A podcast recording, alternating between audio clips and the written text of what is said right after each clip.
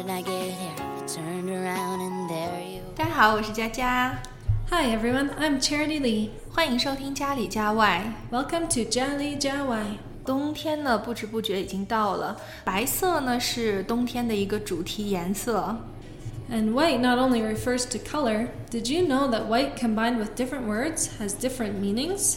White 还有哪些你不知道的意思呢？ There are many phrases with white, so let's start today's show. They say that good things take time. 我知道有一些跟 white 相关的一些短语，我们是很熟的，比如说 white lie。 right, a white lie. It's a small untruth. Most people say they're harmless, and they're usually told out of politeness. 嗯，其实它是指善意的谎言。 Mm, shit, many people think if they can get away with telling a white lie, it's okay. 嗯，对啊，善意的谎言虽然就是撒了谎，但是至少出发点是好的。Uh, 嗯，还有一个我们比较熟的就是 white collar，oh, yes, white collar means a desk job. 对，它就是指白领的意思。Nowadays, most people are training for white collar jobs. 嗯，以前很多人都认为白领是一个好的工作，但是现在似乎想法有了一些变化。Oh, 什么变化？我觉得现在好多人认为赚钱多的就是好工作。Oh, really?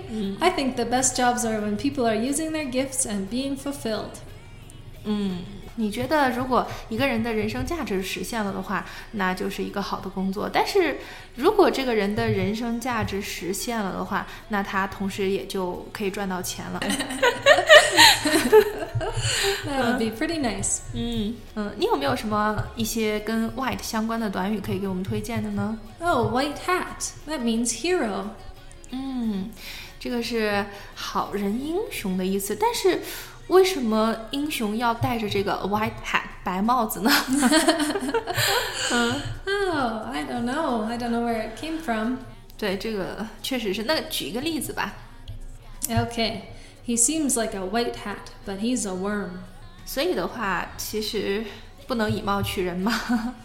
嗯，那可不可以这样说呢？That cowboy turned out to be a real white hat. Yeah, you sure could after he does something heroic. 嗯，哎，但是我听到这个词，让我想到了另一个短语，叫做 white hot。 Oh, white hot. That 对。 means zealous or passionate. 嗯，这个词和那个 white hat 其实是发音很像，但是这个 white hot 它是指有激情的意思。 Hmm, sure. For example, she's quiet until you bring up a subject she's passionate about. Then she becomes white hot. 嗯，所以下次呢，如果你想说 passionate，你可以用这个 white hot 来替换一下。 Sure. 嗯 Or another one is white shoe. This is a slang associated with the privileged upper class. 啊，这个 white shoe 它是一个俚语，指的是 upper class，就是上层社会的人。 Right, so if you see someone who looks really wealthy, you could say, he's white shoe. 啊，可以这样说。哎，我觉得，因为生活在上流社会的人，他每天出入一些高档的场合，所以他的鞋都是白色的，然后不会被 弄脏啊，所以我们管他们叫 white shoe。Oh, I bet you're right. 对，所以我觉得这个还是挺形象的。Another one is white livered. White livered，嗯，这个 liver 是肝，但是跟我们的内脏有什么关系吗？ Yes, it comes from an ancient belief. If a person had yellow bile in the liver, they believed they would be courageous. But without the bile, cowardly. 嗯，就是它是源于一个古老的信念，如果一个人肝里边有黄色的胆汁的话，他们就会勇敢，不会胆小。所以有这个词吗？Yellow livered？ 没有。哦，没有，好吧，我还以为这个 yellow liver 就是 courageous。 Mm, that's just where the saying came from. 啊 But I don't think anybody says he's yellow livered. 哦，但是它的渊源是这样子的，我们只是说 white livered。好，那给我们举个例子吧。 He is white livered and he can't dare express his love to the girl he likes. 嗯，好吧，那爱就大胆说出来。嗯，哎，我还知道有一个跟白色相关的，叫做 white elephant。哦嗯，但是这个其实它不是指白色的大象。嗯，对我刚开始还以为它是指白象，哦，我觉得挺漂亮的呀，什么样子？但是后来发现不对。 Right, the meaning is very different. It means an item that no longer holds value for its owner. 嗯 So at Christmas time, some people like to have a white elephant gift exchange. They'll find something in their home that they no longer use, wrap it up, and give it away. 真的吗？那为什么圣诞节要有这个 White Elephant Gift Exchange？ Just for fun, people go to so many gift exchanges. Now and then they like to do something silly. 哦，那那他们都换什么呢？ Well, for example, they might take a tube of toothpaste or an old shirt. 啊，牙膏也可以，好吧？那我听说你们就是圣诞节的时候给家人买礼物，不是要买就是比较用心啊，或者是稍微贵重一点的吗？Oh, right. You wouldn't buy a white elephant for a family member or your boyfriend. 哦 It'd be more for a big group party, like an office Christmas party. 哦，就是说，如果是同事之间啊，大家闹着玩儿的话，这是一个比较好的一个形式。嗯是 Here's another one with an animal white horse. 嗯，所以通过 white elephant，我就知道了这个 white horse，它肯定不是白马，白马王子。Right. 它什么意思？it means whiskey. 哦，whiskey，它是指呃高度酒或者是烈性酒吗？Right. So you could say white horse is some hard liquor. 哦，是这样的。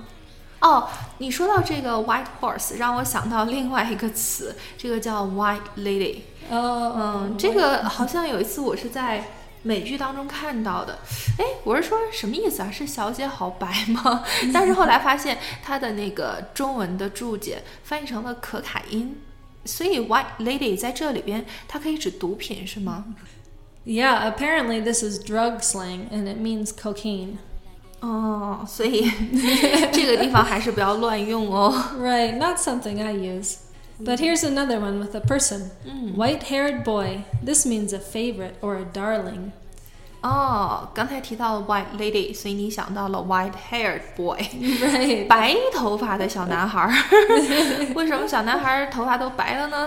这里边如果你说它是指的是 favorite 或者是 a darling，我觉得这个，因为中文一般会翻译成红人嘛。所以我觉得，如果是 red haired boy 更恰当一点。啊，我就喜欢乱改啊。好，给我们举个例子吧。Okay, you could say, That boy is so sweet. Everywhere he goes, he's a white haired boy. 嗯，这个男孩嘛，他走到哪儿都是，呃，很得宠的，到处都是红人。我们也可以这样说，He has become the latest white-haired boy in the company 。 yeah, you could say that too. 嗯， And here's my favorite White Christmas. 啊，这个 White Christmas 是什么呢？ A white Christmas is when the ground is covered in fresh white snow. 啊，其实这个短语挺好理解的。White Christmas 就是说啊，在圣诞节这一天，整个的地上都是白色的。但是，为什么你这么喜欢这个短语呢？ Well, for me, growing up, we almost always had snow at Christmas. So if it wasn't a white Christmas, it didn't really feel like Christmas. 啊、就是说，你觉得圣诞节如果不下雪的话，好像就过节的话挺没劲的，是吧？right. But when I hear the phrase white Christmas, it brings back lots of good memories. 嗯，所以圣诞节的时候，你们会出去像呃堆雪人啊，或者是打雪仗啊，会这样吗？Yeah, before or after Christmas. Usually on Christmas Day, we have lots of things to do with our families. 嗯，所以小孩子还是比较喜欢下雪的圣诞节。 That's right. 嗯，我觉得圣诞节的时候，你经常会看到的一个词叫做 white sale， oh, 大减价。嗯，但是我觉得很奇怪啊，为什么大减价要用 white sale？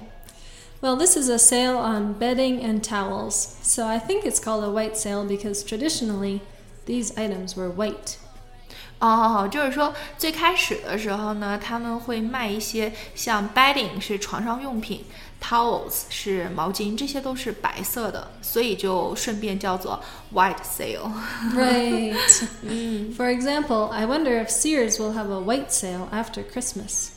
嗯，Sears 是加拿大比较就是有名的一个百货商店，对吧？嗯，是的。嗯，好，那我们刚才讲了很多跟白色相关的一些短语哦。一提到白色，我就感觉特别的亲切，因为我小的时候在北方长大，所以我特别喜欢有雪的冬天。嗯，是。嗯，Well, I hope you enjoyed learning all these phrases with the word white in them, and I hope you get to see some white snow this winter too. 嗯，是的。那祝你这个冬天都过得愉快吧。好啦，那今天的节目就到这里，喜欢就关注家里家外吧。感谢您的收听，下次见喽。Until next time.